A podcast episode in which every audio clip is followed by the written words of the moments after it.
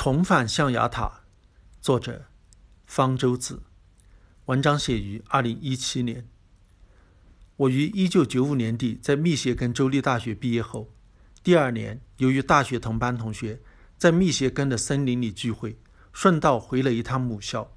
此后的二十一年间，就未再有这样的机会。我的导师今年五月退休，学生们相约在六月初给他举办一次退休晚会，于是。我又借机回校了。一九九零年，我准备到美国留学时，密歇根州立大学并不是第一选择。录取我的学校中，我的第一选择是布朗大学。但是那一年教委发布新的留学政策，故意刁难，护照没能及时办下来。布朗大学校方答复不能推迟入学，只好放弃了。给我全额奖学金的还有密歇根州立大学、匹兹堡大学、塔夫茨大学。纽约州立大学实习分校都很通情达理的允许推迟到第二年冬季入学，反而不知道该选择哪一所好。那时候可不像现在，可以在网上狂搜一番信息，可是参考的只有申请入学时校方寄来的宣传册，还有一本外文书院影印的台湾出的美国大学专业排名，里面生化专业的排名，密歇根州立大学居然进了前十名，也不知道是谁评的。哪个年代的事？写信向已在匹兹堡大学就读两年的学姐请教，回信也是含糊其辞。这些学校都差不多，去哪一所都不错。二零零六年，密歇根州立大学校友杂志采访我，问我为什么最终选择到密歇根州立大学。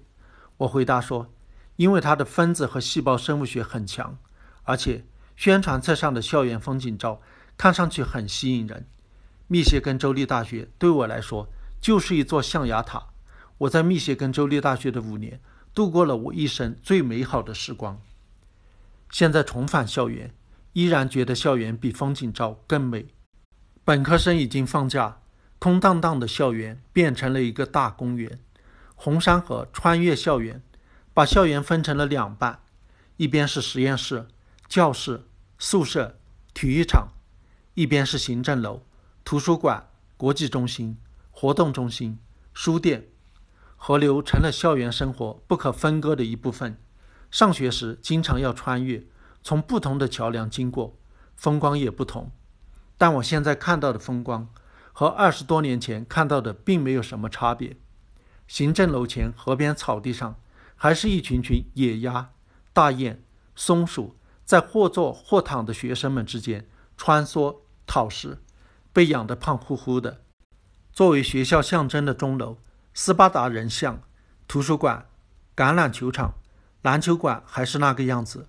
我当年工作过的生化大楼、住过的欧文研究生公寓、斯巴达村、玩过的沃顿表演中心、月季园、园艺系展览花园、树木园、森林、消费过的冰淇淋店、学生书店、北京快餐、花生酒桶酒吧。塔可中墨西哥快餐店、麦当劳也都还在。中国人口头上爱讲文化传统，中国大学更喜欢乱拜祖宗，硬把自己搞成百年老校，甚至千年学府。而实际上，中国大学对历史传承的重视还远不如美国大学。中国大学的校园几年不去就面貌全非了，不能像现在这样走在熟悉的道路上，看着熟悉的景象。仿佛回到了二十多年前，不至于让自己成为陌生人。变化当然也有，最大的变化是新建了一个现代美术馆，回旋加速器也正在大幅度扩建。还有一些小的变化，例如生化系改叫了生化与分子生物学系，系里的教授只有几个还认识。原来的实验室也早已易主，不过实验室里我使用过的实验台、通风橱。黑板甚至挂钟都还没换。我正在当年日夜奋战的实验台前感慨，在实验室里干活的一个中国留学生认出我来，过来和师兄合影。其实我们并非一个导师，而且相差一代了。我们这一代留学生初到美国时感受到的巨大反差，是现在的留学生难以理解的。首先是财务的自由，说一个学生有财务自由似乎很可笑。但是要知道，我在国内上大学时，父母一个月给的生活费是四十到八十元人民币，每一顿饭菜都要精打细算。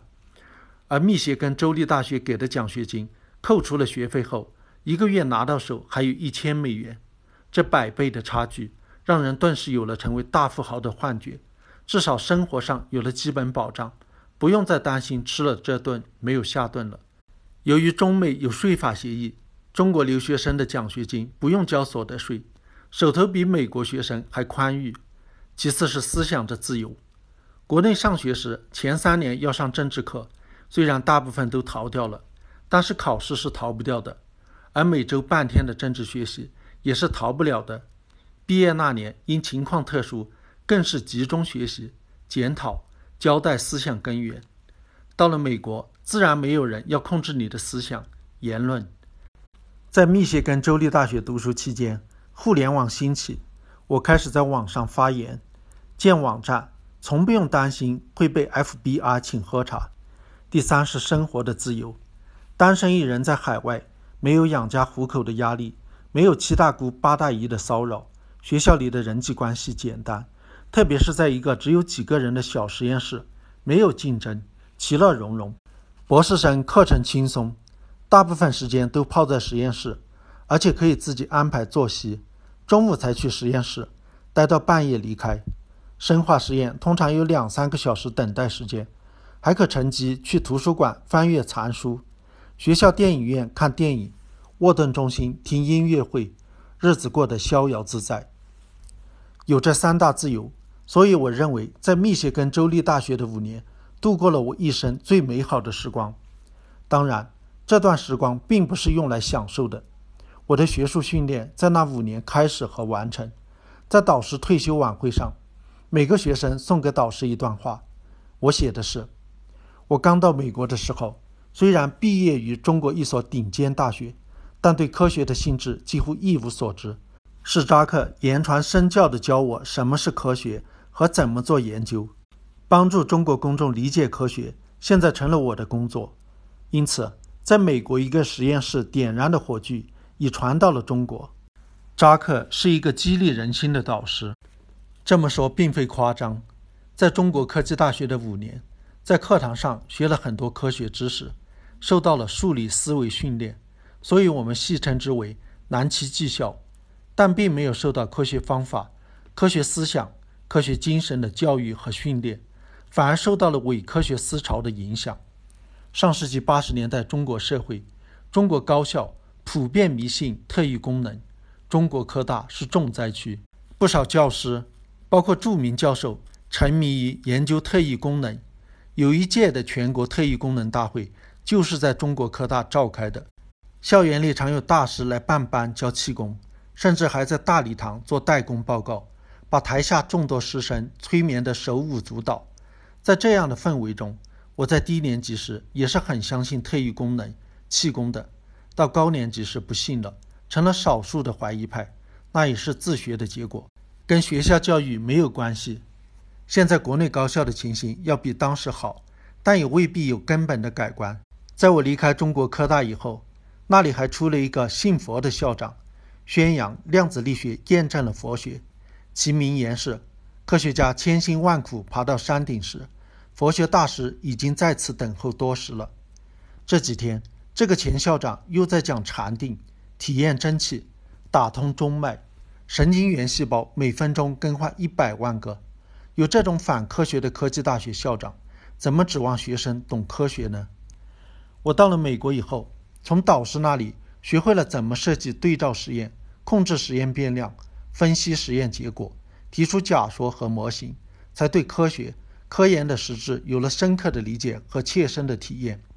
每周一次的实验室会议，更是一次批判性思维锻炼。这就是小实验室的好处，几乎天天与导师有交流，受熏陶。有时他甚至还手把手教我做实验。系里每周还有一次报告会，主要是请校外教授来讲，在开阔眼界的同时，也体会到了在国内。难以想象的学术自由和平等，偶尔会有诺贝尔奖获得者到系里做报告，从没有觉得他们高高在上。他们讲完了，一样有听众举手提出疑问。不像现在，经常见到国外诺贝尔奖获得者成群结队去中国大学捞钱，享受着师生们天神般的崇拜。我以前曾经说过，中国大学现在像公司，我们那个时候则像集中营。在集中营里生活和朝夕相处的同学们有感情，对学校则没有，从没想过要特地回去看看，去了也只会觉得那是个陌生的地方。美国大学则是象牙塔，在走向社会、饱经沧桑之后，象牙塔里的生活更让人怀念。虽然那种纯洁的日子已一去不复返。在心中却显得越来越神圣。